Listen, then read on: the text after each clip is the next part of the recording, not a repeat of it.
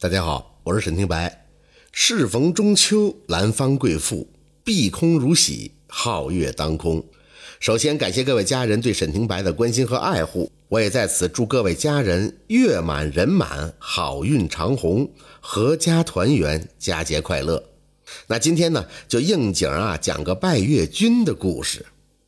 说蒲松龄有个好友叫查秀才，这个查秀才是海宁原花人。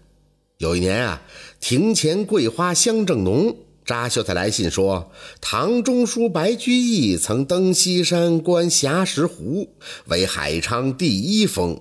今将设宴于西山紫薇阁前，邀君八月十五前来共叙，一赏秋色，再赏月景。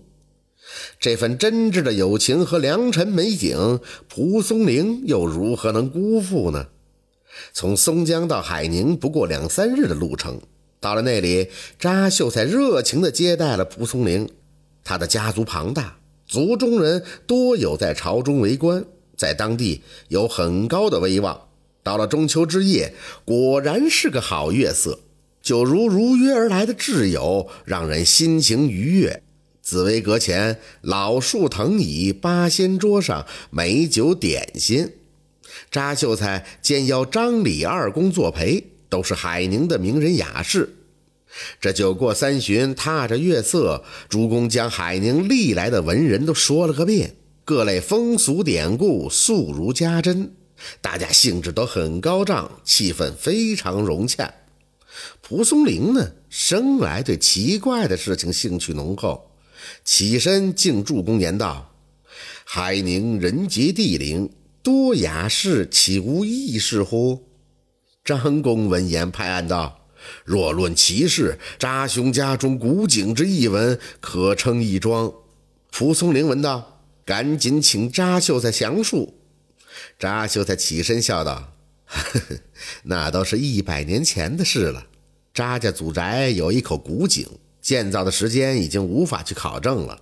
他的曾祖父查勤志曾在翰林院做编修。”未娶事前，在家中苦读。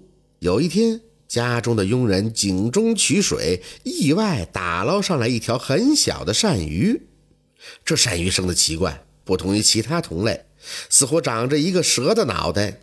查勤志知道后，以为奇异，就将它暂时养在了水缸中。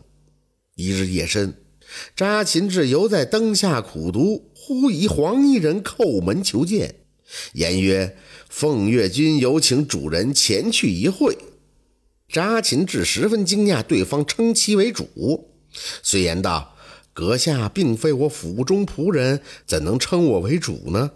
然而这凤月君也未曾相识，何劳烦请呢？”来人说：“马已备好了，只是很短的距离而已，为什么要拒绝别人的情谊呢？”查勤志听了后，只好随他出门。见院中果然有匹白马，就勉强骑了上去，随着来人去了。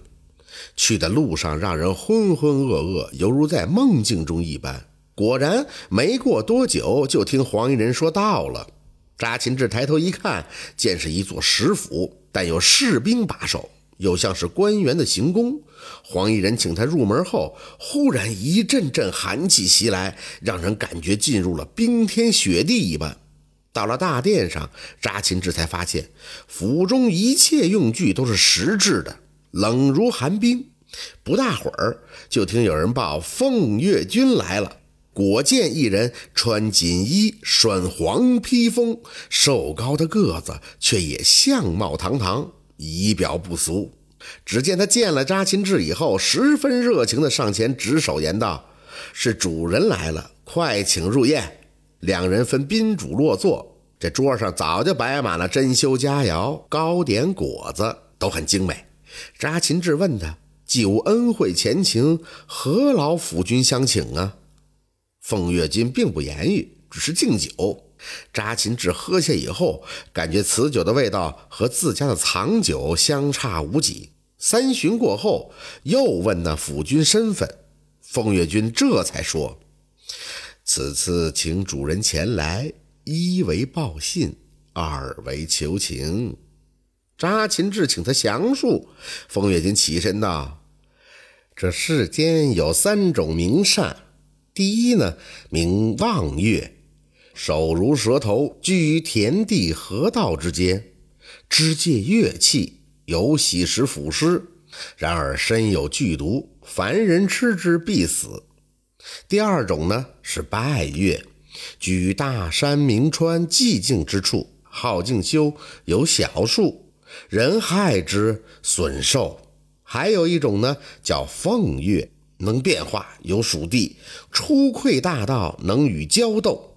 这茶颜志闻言，明白了七八分，只能强装镇定。凤月君又道：“前日主人所获之善，乃是拜月之善，食之害之，将恶果难逃啊！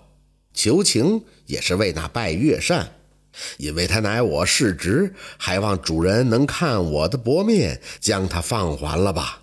言罢，便拜倒在地，神情甚悲。扎秦志受了惊吓，一时不知该如何是好。那凤月君又道：“主人无需怀疑，我乃凤月扇，就居住在你家井中。主人难道忘记了正月初十祭井献酒了吗？”查秦志这才明白，这酒味怎么这般的熟悉？原来是祭井时撒下的敬酒。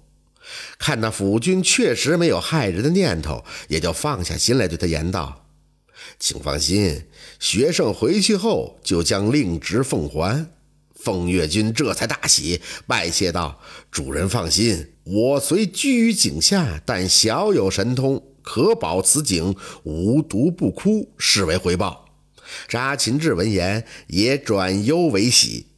拜别后，那凤月君又差人将他送回到家中。扎秦志感觉这不像是梦，赶紧就将怪扇放入了井中，并令府中众人以后多加注意。一百多年来，经历了无数次的大旱，那口井却丝毫不受影响。水位也不见下降，水质清澈，并带有一丝甘甜。扎秀才说，他的家族至今还有祭井的传统，而下人用水时也多次见井下石缝中有扇探头，仿佛在观望来人的相貌，十分的神奇。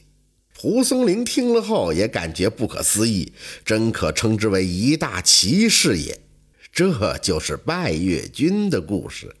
感谢您的收听，喜欢听白好故事更加精彩。